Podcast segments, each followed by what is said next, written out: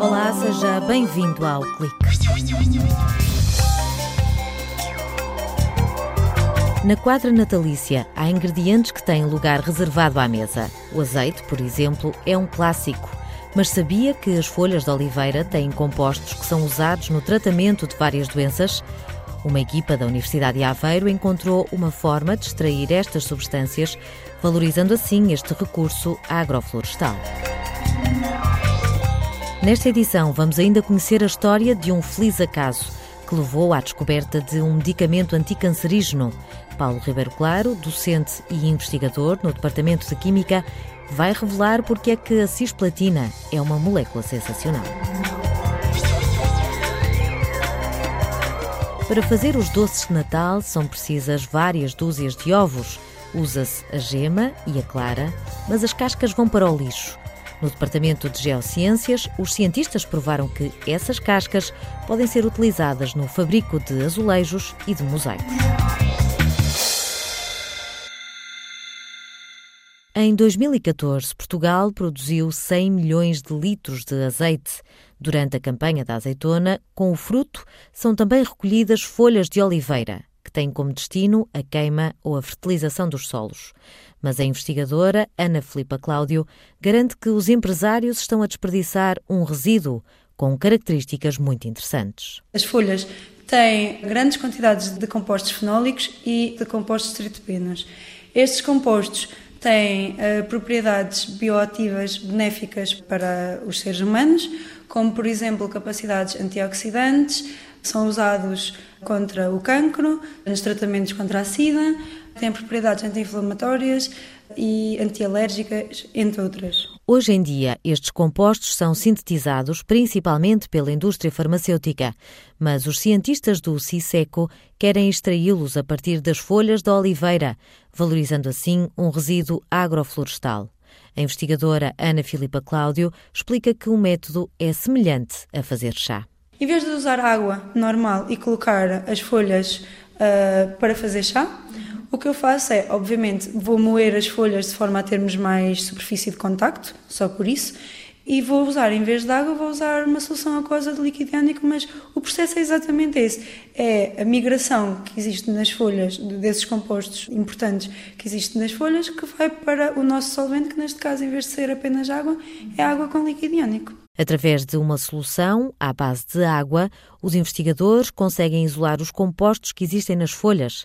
A cientista acrescenta que não usam líquidos iónicos em estado puro por serem demasiado caros, mas antes soluções aquosas. O líquido iónico aumenta e muito a solubilidade destes ácidos terpénicos, basta adicionar água como antissolvente, ou seja, de forma a diminuir a concentração de líquido iónico e, portanto, quando nós diminuímos a concentração de líquido iónico e temos mais água em solução, estes compostos vão precipitar e, portanto, conseguimos obtê-los. A ideia será fazer uma extração seletiva, ou seja, por exemplo, primeiro extrair os compostos fenólicos e depois extrair os compostos tritopénicos. Para já, com a solução aquosa de líquidos iónicos fabricada na Universidade de Aveiro, é possível extrair ácido oleanólico, o composto que existe em maior abundância nas folhas de oliveira e que está presente em vários medicamentos para a SIDA. Por exemplo, numa tonelada eu consigo extrair cerca de 50 kg de ácido oleanólico.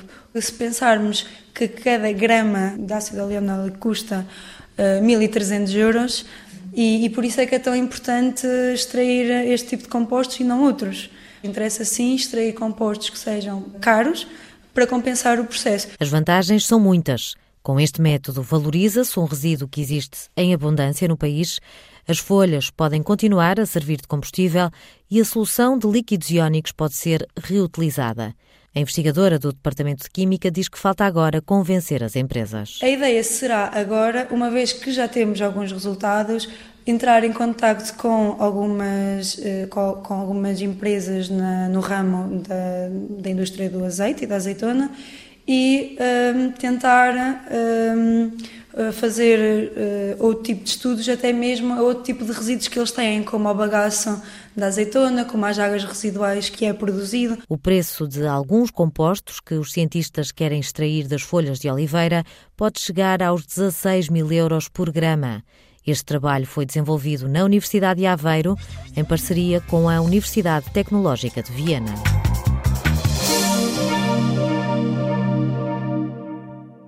Pasteur dizia que o acaso só favorece os espíritos preparados e a molécula sensacional que Paulo Ribeiro Claro hoje nos apresenta é um bom exemplo disso. O docente do Departamento de Química conta como é que um resultado inesperado abriu portas a um medicamento anticancerígeno, a cisplatina. Numa série dedicada a moléculas que se destacam pelas suas propriedades e aplicações, os compostos farmacêuticos, ou melhor, os compostos químicos com aplicações em medicina, vão ser tema frequente. E o primeiro desta série é a cisplatina, uma molécula conhecida pelas suas propriedades no combate ao cancro. O nome completo é cis-diamino-dicloroplatina. É uma molécula de geometria quadrada com dois átomos de cloro e dois grupos amina nos vértices e o átomo de platina no centro. A designação cis aplica-se quando os grupos iguais estão do mesmo lado do quadrado. A transplatina, com os grupos iguais em vértices opostos, também existe, mas não tem atividade anticancerígena. A cisplatina é conhecida desde o final do século XIX, mas a descoberta das suas propriedades anticancerígenas começa em 1964, quando um estudo sobre o efeito da corrente elétrica na divisão celular bacteriana deu resultados inesperados. As células cresciam, mas sem se dividirem. Uma investigação cuidada permitiu perceber que tal se devia ao uso de fios de platina, que por sua vez originavam a formação de cisplatina. Daqui resultou a ideia de testar esta molécula para inibir o desenvolvimento de células cancerígenas. A aprovação para o uso no combate a alguns tipos de cancro ocorreu já em 1978 e desde então centenas de milhares de pessoas receberam tratamentos com cisplatina. Muitas vezes a ciência evolui porque os cientistas se interessam por resultados surpreendentes por experiências que não correm como esperado. E deste modo abrem caminho a novas descobertas. A cisplatina é apenas mais um exemplo e um exemplo sensacional. As moléculas sensacionais regressam no próximo ano, mas já sabe que pode aceder a todos os episódios através da página ciseco.a.pt barra moléculas sensacionais.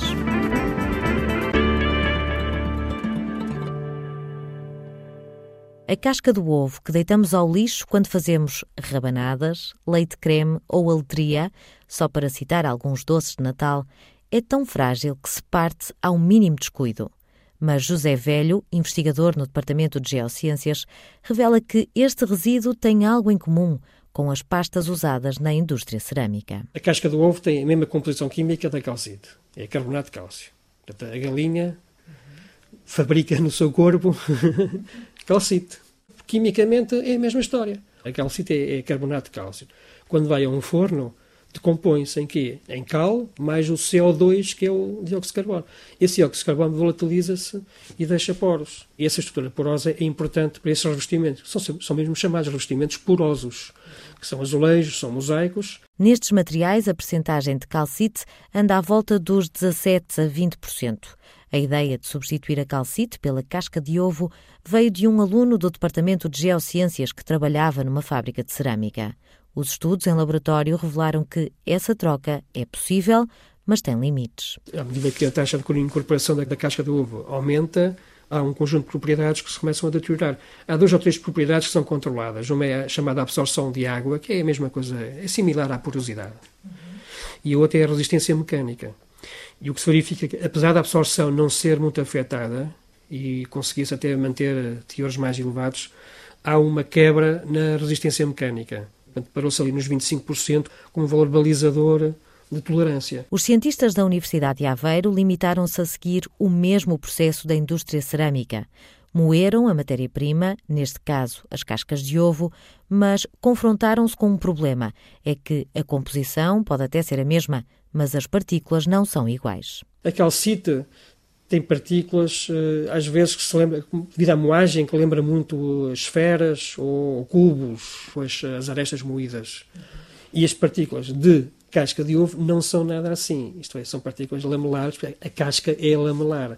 E quando se demói, as partículas mantêm a mesma, mesma forma. Não, nós não conseguimos mudar a forma das partículas. O transporte e o tratamento de cascas de ovos em aterros sanitários custa cerca de 122 euros por tonelada. José Velho adianta que a empresa que cedeu os ovos para este trabalho académico vende o resíduo para a Espanha. A fábrica gastava 155 euros a tonelada. Portanto, pagava para se ver livre da casca, é um resíduo. Neste caso, se a, se a, casca do ovo fosse utilizada, imagino que é no mesmo parque industrial, o custo de transporte é, é zero. Resolvia-se um problema de resíduo, dava-se valor acrescentado ao resíduo, uhum.